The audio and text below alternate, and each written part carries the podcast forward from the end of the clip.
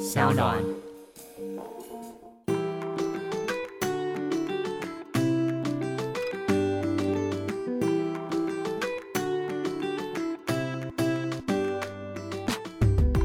回到艾比爱公威。今天呢，这位来宾啊，只要提到他的名字，我相信每一个人的心里都会浮起一段很美的旋律。我自己也非常非常的怀念，今天见到他非常开心。我们欢迎我们的歌手许茹芸。Hello，艾比好，我可以好称呼你秀秀吗？当然可以啊，因为你知道吗？我在昨天在网络上先看了一下你最近的宣传嘛，然后有一些 YouTube 的影片已经上了，然后有些很年轻的 YouTuber 跟你一起拍摄，然后想说他们真的就是跟你零距离耶！我就今天一直在幻想的，突然觉得嗯是需要很有距离吗？不是因为通常我们会觉得，毕竟一定都是前辈，所以都会有一些就是那种尊称啊什么的。然后我一直在模拟着我今天到底可以怎么称呼你。但我看完大家影片，我就觉得哦，那好像可以称你秀秀，可以吧？可以啊，当然可以，他们也都叫我秀秀啊。对对，对，只是偶有人加个姐，你喜欢吗？你可我都以吗？OK 啊。都 OK。我觉得，我觉得我都无所谓。我觉得我嗯完全没有办法想象的是，我总觉得现在看到你只是出道的早，但是完全、完全完全没变。而且我其实出道那时候也是我刚刚从学生时代毕业，因为歌手就算是我第一份正式踏入这个社会的工作。嗯嗯，对，所以等于也是有一点，就是就大家说哦，我的音乐陪着一些人成长，其实大家也陪着我一起成长。对对对其实我觉得非常有趣的是，呃，我们刚刚在开机之前的时候聊天，然嗯后秀秀说她在出道一阵子之后，有在国外旅行休息了一年的时间。对对对，是不是非常多歌手在呃，尤其是刚出社会就直接进入这演艺圈的话，好像有需要一个这种 gap year 让自己休息一下我。觉得就看人吧，有些人不需要，但你那时候需要的，对对对，而且那时候就刚好到了一个年龄的转折点，那时候就是二十九、三十的时候，对我来讲，好像十年是一个卡，我好像在每十年间都有一个很大的变化，就是在二九、三十那一年，我就去了纽约，就放下所有的一切，然后就去纽约。本来原本的计划是半年，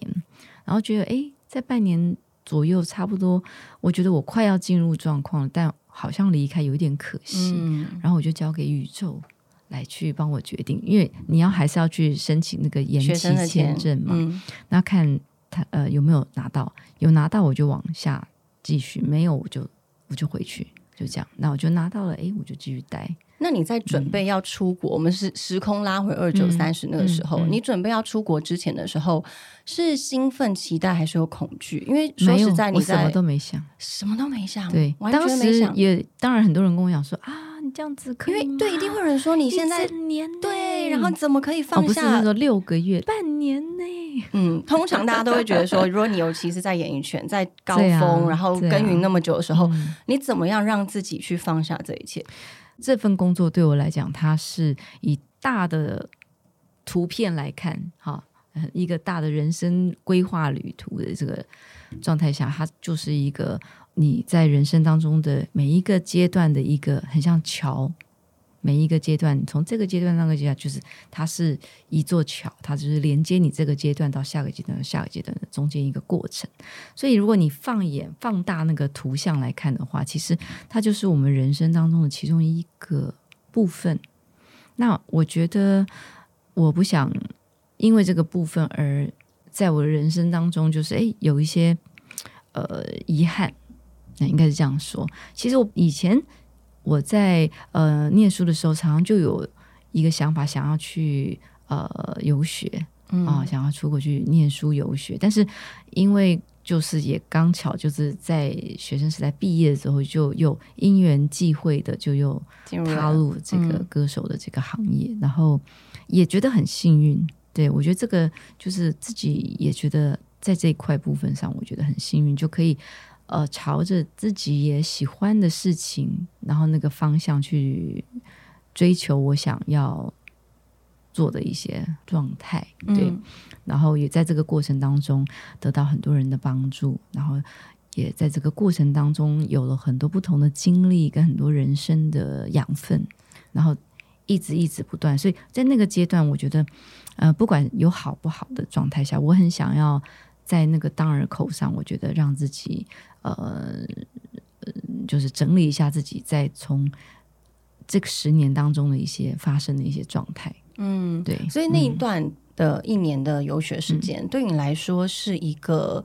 整理自己思绪、一个归零的状态对对吗？对对嗯对，所以我觉得，而且没有舍哪有得，对不对？所以我觉得那个决定应该算是我人生当中疯狂前三名。对对对对对嗯对对，我觉得好好奇其他两名哦。呃，应该两名而已啦。第一，我觉得第一名应该是闪婚。哇，这个我在这个我等一下你要好好问你。对，这是嗯在我三九四十的时候发生，所以我觉所以真的得对我来讲，每是十年十十年有一个很特别的事情。嗯那我不知道今年是什么，今年刚好接下来没有没有，没有还有一点时 还有一间，点时对间慢慢等待请期待。对，因为其实呃，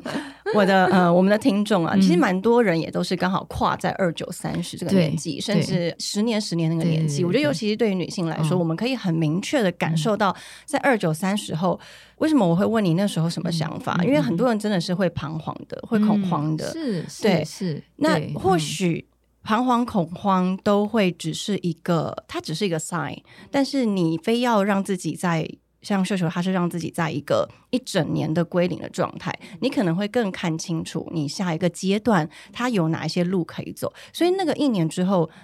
你难道从来没有想到哦，我不要回来唱歌了吗？嗯，没有，我只是想要在那个时候梳理，我并没有想要离开这个行业，所以我并没有去好像跟大家讲说啊，我要离开啦什么。所以很多人回来说，哎哎，你怎么想到要付出？我说我没有离开哦，所以我不知道为什么你会有觉得付出的这种想法。嗯因为我觉得，尤其在现在社群平台这么发达的情况下，我觉得整个大家的的一些接收讯息的习惯，已经也没有像过去那样需要好像半年一个新的专辑，半年一个新的专辑的这个方式，你其实就可以用。像我现在在做音乐的方式，我的方式就是一首歌一首歌。我觉得一首歌一首歌，在把这个音乐在当下那个状态好好的说，好好的唱，嗯然后大家可以有好好的时间来去感受，然后延伸一些其他的。就我像我这次就是这个演唱会一个单曲，它是一个延伸的状态，嗯然后可以在这个演唱会里面看到我在这个阶段里面啊、我想要跟大家表达跟分享的事情，那就借由这个新的歌曲，然后来点出这件事情，跟大家一起啊、分享这样子。嗯，这一次的演唱会叫做，它主题是适合相爱的时辰对对，嘛这个同名单曲也是这个名字。嗯，新歌也是这个对对对名字，对对所以这一首歌嗯跟这个演唱会嗯。想要传达的讯息是一样的吗？是对，因为我觉得我们其实，在我们这个人生当中，我们都有很多经历了很多不同的人事物的变化，人跟人之间，你就会在某个时期，哎，突然好像走着走着，突然跟一群人走得很靠近，然后在那个阶段，因为跟那群人的交集而发生了一些事情。那发生完了之后，可能哎，走着走着，突然在一个另外一个阶段，你可能又去了左边，他可能去了右边，你们可能就在那个时间点上又突然分离，但是没有什么原因理由，也没有什么好或不好。那现在这个状态，其实就是可能。嗯，对我来讲，就是在这个呃人生旅途的过程当中，经历了那么多事情，你会有很多宇宙给你的筛选，以及你自己在这个经历当中发生的一些各种不同的课题，所给你自己的一些人生的什么图呢？就是人生的一个当下的一个你对自己现在当下状态的一个图。嗯，嗯那我觉得这演唱会就是我想跟大家分享的这个图。嗯那我觉得这个时刻就是无论可能了解了什么，或者你你体验了什么，你经历了什么，在这个过程当中，因为你了解了这个状态，而可能会。嗯，糟糕，IV 要好好剪了。如果但我其实蛮好奇的是，因为我能够理解你说的那种当下，如果我们一直期待着某一个一件事情的完成，而去忘记你当下的感受，你很难去呃，因为你比较了以后，你就会很难去珍惜你现在当下有的。应该就是说，在你这么多体会状态了解下，然后而去发生的一些交集，可能那就是对的，那就是适合的时候。那就是对的。在你经历了这么多不同的体验下，然后再去相遇的那个交集，就像你刚刚说是很好奇要了解我跟我先生闪婚的这个状态，因为我们在认识彼此之间，其实我们是都没有想要踏入婚姻这个，是不婚族吗？我就没有想要结婚，但是我也没有说我是不婚，嗯，对我就是觉得我没有想要在这个时候觉得一定要做这件事，因为很多有时候，尤其我们就是你知道亚洲女生都会觉得说，好像你在某个年龄你一定要做这件事情，是一个我们必须要对你好像啊，好像没有在这个状态上，如果你在这个时间没有结婚，就很多人用异样眼光看你，觉得说啊，你怎么没有结婚呢？怎么没有生小孩呀？什么？我就会觉得我没有这个想法，我就觉得我就是我没有遇到我自己觉得对的，或者我没有觉得需要的啊，他没有办法让我的生活更快乐的，然后我就觉得没有必要做这件，因为我自己我也觉得我跟我的朋友、我的工作，我照顾自己的生活就很快乐，对呀，很开心。那我也照顾我的父母亲，就是我觉得这个事情让我没有觉得一定要发生。我也不 care 人家怎么讲，对。哎，如果是那个时候那个时候的年代，这样子的想法其实很前卫的。嗯。我觉得应该也还好啦，对啊，因为我觉得可能有这个想法，可是没有很多人敢说。对对对对对，因为那个时候好像比较不实心说这些东西，因为一说一句话，可能有十句话来跟你说，你之后一定会怎样，你一定会后悔，也孤老什么的。当时没有那么多的平台可以让大家听到这些声音。其实我们一直都是这样子，但只是说没有那个平台。那现在因为平台的广泛，而让大家听到这个声音多。可是这些，就像比如说，你可能看到我听到我一些。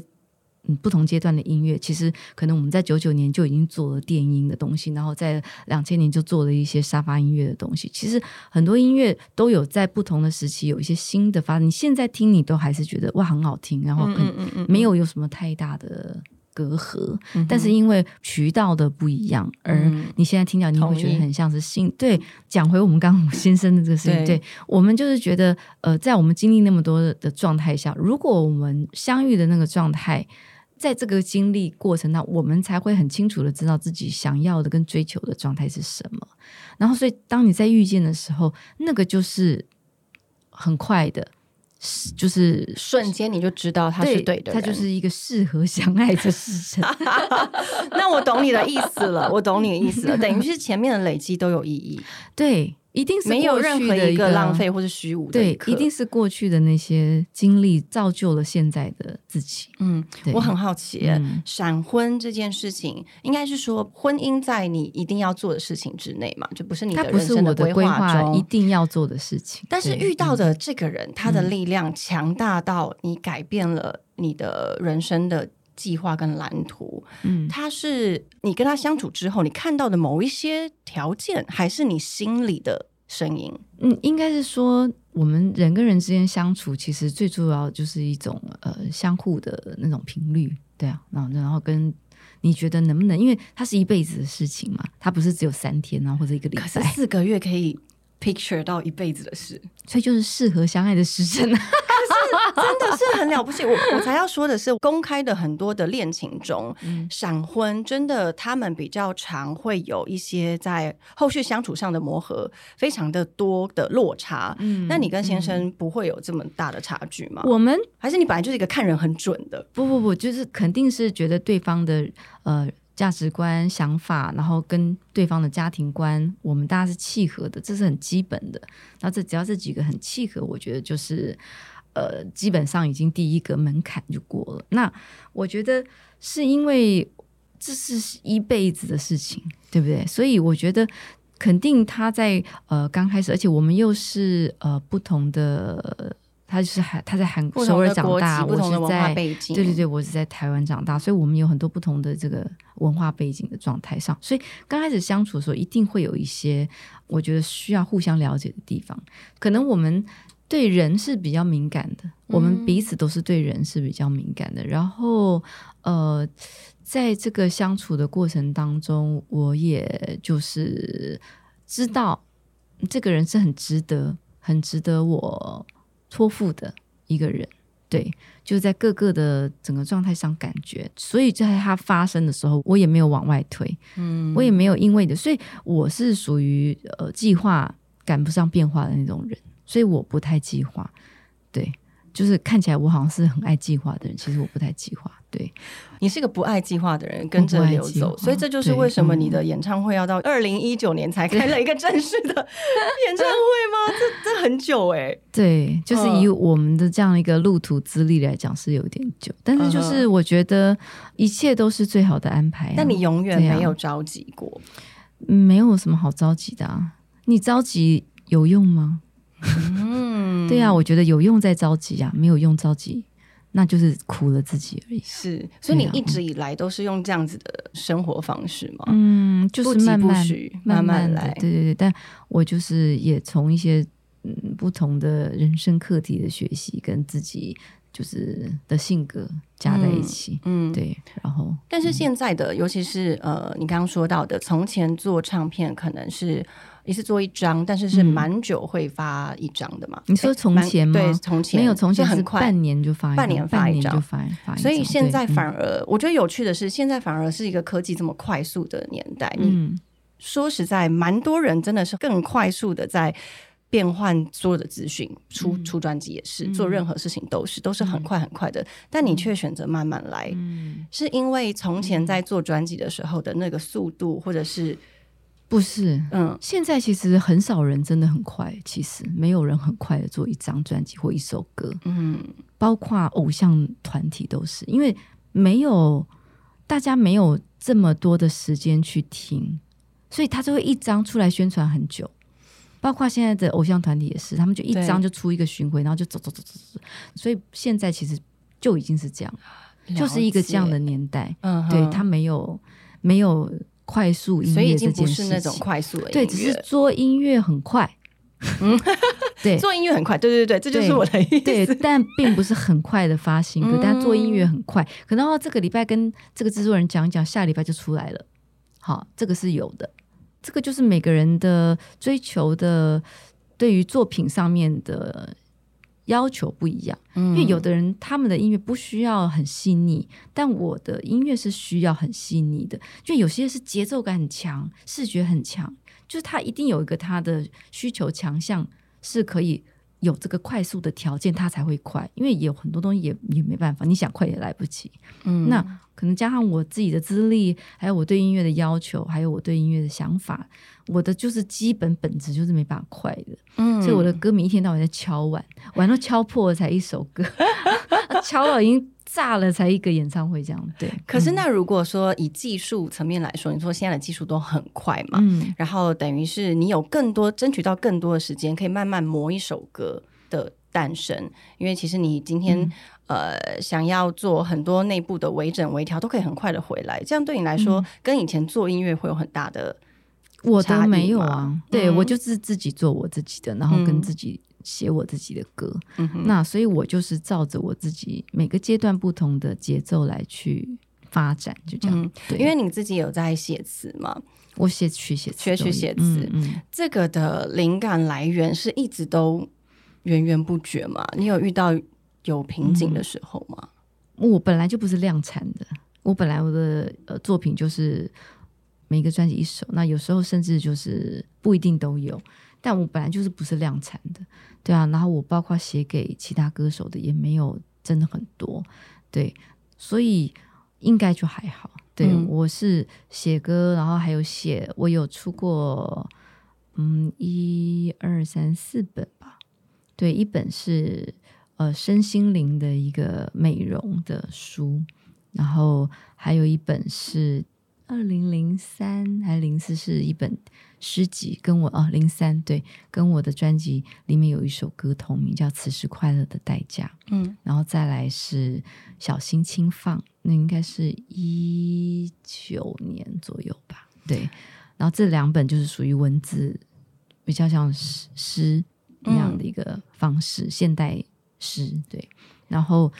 还有一本就是古巴，一九年是古巴。哎，那这样子，小星星放我忘了几年，大家自己去维基一下。所以这些的这些的呃创作，对你来说是你的人生经历。嗯，美容那本就是我自己，因为我本身就是一个喜欢分享的人，对，所以身心灵那本书是我从纽约回来的第一本文字作品，这样子。那我就在跟大家分享一些，因为我觉得，呃，我觉得。美，当然外在的状态是最先第一印象第一印象看到的。那我觉得，其实我常听到一句话，就是三十岁以前是父母亲给你的，三十岁以后的样子是你自己的。所以我就觉得，这个这个身心灵，我觉得它是一起的。可能你如果只有外在的改变，你的内在没有调整，他他的那个样子会有点的违和，对不对？不是他的样子的深沉，可能就是没有那么就不是那么廉洁的。我不晓得你有没有这种感觉，就可能你可以我同意，对可以感我同意受一下，因为因为现在就是我们刚刚说的，现在大家看很多很多的媒体上面，可能会不断的吹捧哪一种类型是流行的脸，或是哪一种类型是所以流行的外形，就比较像人工美美女嘛。对，但是嗯所以就是造成现在非常多年轻人他们有容貌焦虑这件事情，嗯他们会很担忧自己的外表不是主流的外表。可是其实真的来到我们在探讨内心的时候，当你的外形到达某一个呃你想要的程度，可是如果你的内在没有跟到你想要到达的这个境界的时候，就是我说的，你会有点的违和，你会有点的落差。你在跟人对谈的时候，你可能没有办法跟这个人对平。所以我常常会，尤其是有一些听众或者是呃网友们，比如说他们会对于自己的外貌或容貌会觉得有点焦虑，或是他会身边的同才会有一些比较的心态。但是我常常会邀请大家能够往自己内心去看，嗯我们为什么要别人觉得我们漂亮或是美丽？当然，第一印象，如果我们求职，我们跟别人呃去交友，可能这是会一个蛮好的第一印象。但是深刻的友谊跟关系，它是来自于你内心跟这个人有没有办法连接。我刚才跟秀秀问到的是，其实这么多，尤其是包括你的创作里面，有很多是一样是往内心关照的，嗯嗯然后往内心去关照你自己的渴望跟照顾你自己的。嗯嗯，包括我觉得适合相爱时辰，它一定也是有你想要对大家说的话，嗯然后有一些关于想要让大家可以好好的照顾自己的这一块的部分。嗯那这些都是来自于你一直以来都是一个很懂得照顾自己的人吗？还是嗯你有哪一些的学习，然后让你了解原来照顾自己是重要的？嗯，我觉得在这一路过程，这肯定是从不同的人生课题上学习所获得来的嘛。那我觉得我在感情上的一个最大的体悟就是，你要先懂得啊，让自己快乐，你才能够知道怎么去爱人。嗯，我觉得是这样，因为就是在一个最好的关系上面，就是呃，你怎么样知道你是不是爱这个人？那我觉得，当我知道怎么样让他快乐，哦，我觉得我要爱他，我让他做他自己，他才会快乐。那他快乐，我就会快乐。嗯，对，所以你有嗯曾经让自己不快乐的时候吗？因为会有这样子的落差的比较。嗯，有哦，但是不是说我不知道那个叫不快乐，应该是讲说在那个过程当中，你就是觉得好像迎合对方是让是好像是让他快乐，嗯可是其实你在迎合对方的过程当中，你就伤害了自己，间接的，对对对，但是可能不是那种呃，它不是属于严重的啊，它不是什么伤害的，可是你嗯可能就在这个一点一滴的配合的过程当中，你可能失去了自己。对我来讲，就是伤害的一种。嗯，对，所以你在嗯你那个时候发现你有点慢慢失去自己以后，你就立刻想要做一个改变吗？嗯，自己很难吗？所以我觉得，就是当你自己在这个过程当中，你理解了一些事情之后，你我就会在我每一次一段关系的结束，我都会梳理一下，然后我就会告诉自己，下次不可以发生这样的事情。那你会落差很大吗？因为像我这一次的感情经验，然后我学习到了有 A 的这个课题，好了，我可能下一段我就会变得很极端的选择 B 的课题去做，然后最后一样是两败俱伤。然后后来发现，好像其实不是要往两个极端走，而是就像你说的，好像真的要做的是自己，你应该要真的重视是自己的快乐。对，就是先照顾自己心里的感受，对，嗯要照顾你自己的心，对啊。那你？平常会做什么事让自己快乐吗？嗯，我我现在最近蛮常做的是 meditation，对、嗯对对对，每天做，基本上十分钟，不是很多很长，对，嗯嗯嗯但是就是可以每天至少给自己十分钟的时间，让自己跟自己对话。嗯嗯，我觉得这还蛮重要。我之前听过，嗯呃，忘记是哪一位前辈说的一句话，他说：“其实他认为人生的最终的目的不一定是要寻找快乐，嗯他觉得是寻找平静。他说永远一直快乐，一直快乐，一直快乐，可能不是他想要的。他觉得平静对他来说是他人生中最重要的目的。可是平静就是一种快乐啊！我也觉得，对啊它其实是包含在里面对的。对对对对对对对，嗯所以快乐不是只有一种啊，对呀、嗯不是只有好像激烈的那种大笑大哭这种，不是这种。我觉得它就是一种你寻找内在的一种 peace，对，嗯，没错嗯没错。嗯平衡，对，找到自己内在的平衡，我觉得是很重要。其实我觉得平衡是一件非常难，嗯但是嗯似乎是到得了的一个地方。你的工作、嗯感情嗯跟生活，嗯现在三个对你来说嗯是平衡的吗？我尽量。对对对对对，因为我觉得你会有不同的事情发生嘛，就像比如在疫情那一年，嗯。我可能整整一年都没有跟我老公见面，因为工作的关系，因为你没有那时候你在台湾，我那时候在呃上海、北京，然后他在韩国，对对对对对对，因为那时候就是因为疫情，所以你很多发生很多无可控的一些状态，所以那但我们反而就会用另外一个角度去思考，因为我们本来一开始就是异国恋，所以一开始我们谈恋爱就是用远 chat，距对对对嗯对，所以其实到那个时候，我们就是还是每天就是会视讯视讯，是回到重温当初的那时候的感觉得哎好。像就刚开始回到初恋，所以他是用这个角度来去支持我，嗯让我不要很很好像有 guilty 的那种感觉，对所以我嗯就觉得就是对，就是很很好，我觉得我老公就真的，因为你们在一起嗯十年了，对一定会很多人好奇问你说，如何爱情长跑十年还能保鲜？我觉得就是要尊重对方。我觉得婚姻尊重是绝对是放在第一个 priority，就是你要尊重他，你要尊重他想做的事情，支持他想做的事情。然后我觉得这是很重要的事情，因为有时候你讲尊重，尊重夫妻之间，不管夫妻之间、朋友之间、家人之间，尊重有时候是最容易被忘记的。是因为我们都太习以为常了，，对，而且我们认为你就是应该要爱我跟包容我，。对对，可是我觉得这其实是一个非常非常勒索的一个情绪。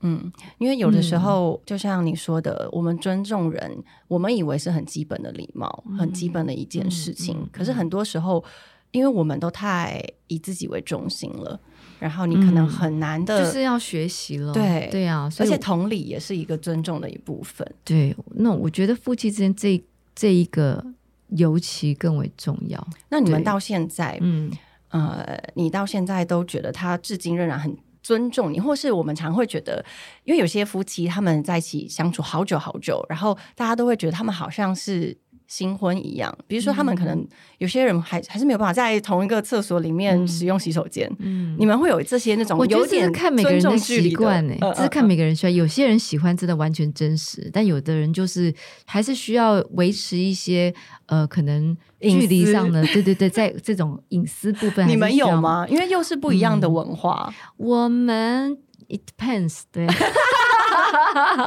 我很难讲，就是某一种特别中，就是 it depends，因为不一样的文化，是不是 有时候你很难抓它可不可以如此的情景？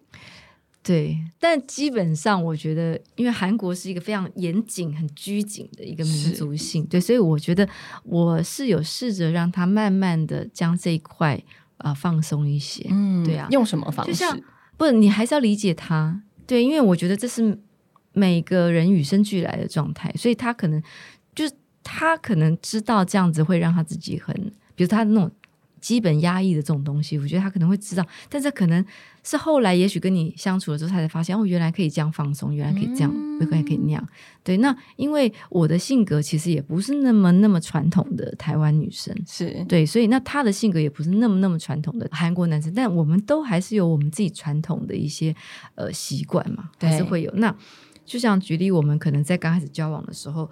呃，有一次我就是哎去了韩国找他。然后当时他在一个娱乐公司上班，然后我们那时候就是很早起，他就先送我去旁边的公司旁边的咖啡厅，就要过马路的时候，就是旁边就是他公司。我们一到马路边，他马上就跟我分开，就是两就马上就跳弹开我，嗯就跟我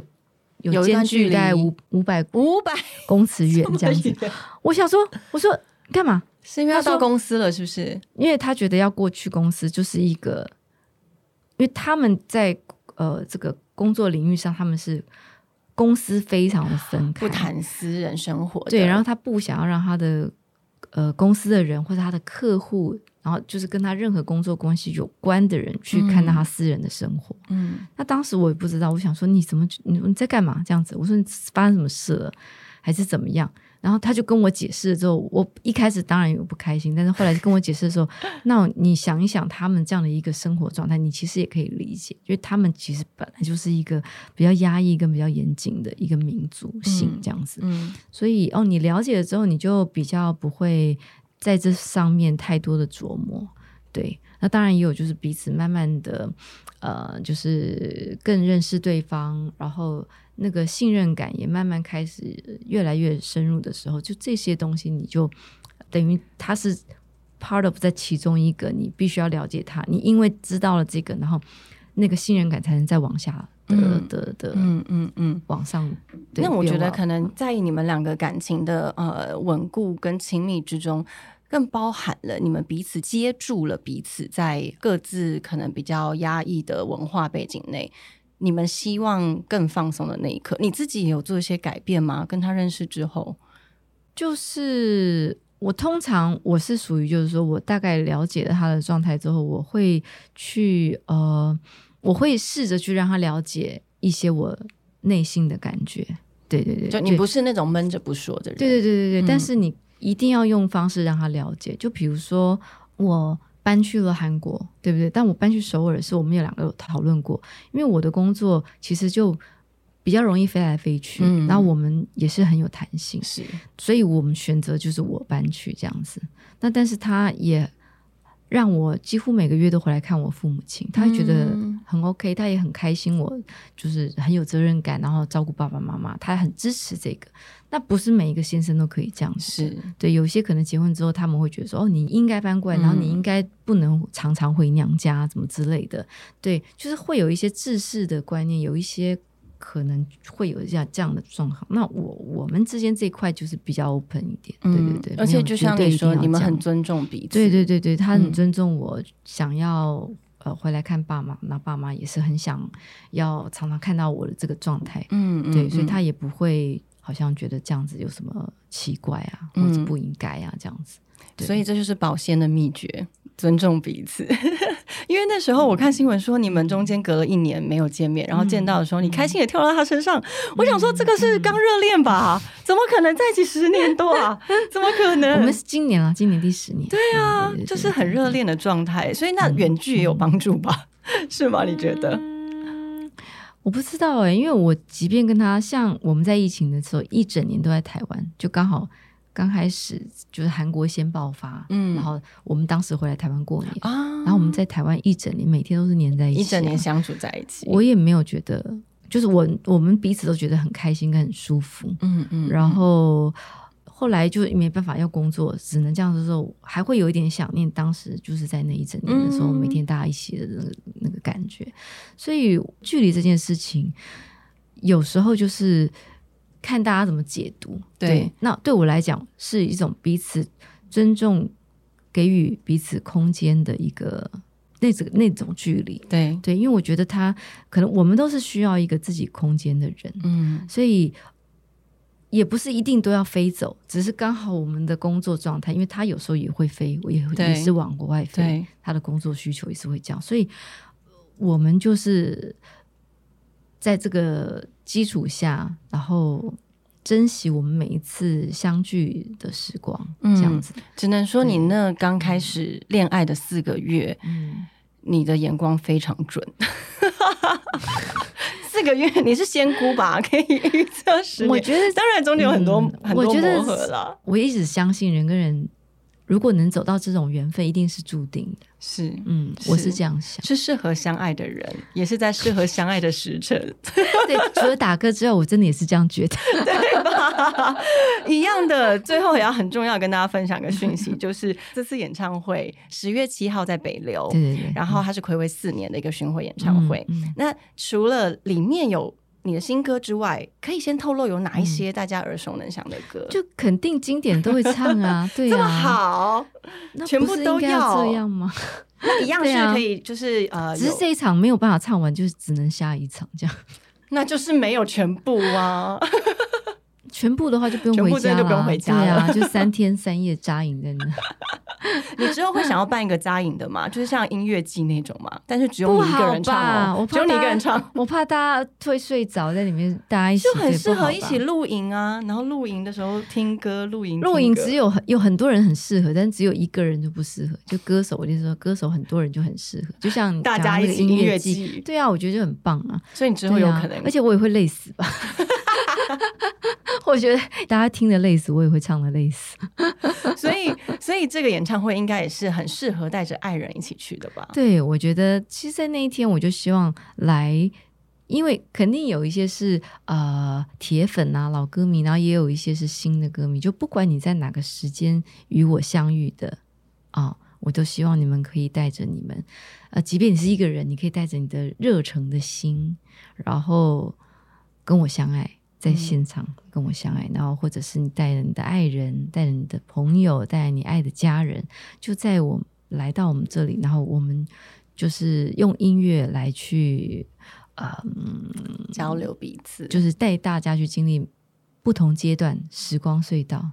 然后一起聚集在这里当下的相爱这个时辰，这样子。嗯，好棒哦！我觉得今天呢，我们跟大家分享了非常多，不管是我们的内心的一些想法，然后或者是秀秀他的过往的一些心路成长的历程。我觉得其实就像你刚刚说的，任何时刻，它其实都是来自于过去很多点点滴滴的累积。那当你在遇到的那个时刻，就是最适合的时刻。然后那个最适合的时刻，你就好好的用力的去感受，然后用力的去把握，用力的去爱，因为每一个时刻都是最好的时辰。谢谢你，十月七号北流，大家 赶快票买起来，然后到现场好好的听，好好的舒服的跟秀秀、许茹芸一起相爱。与我相爱，对，谢谢你，谢谢谢谢我们下次见，拜嗯拜拜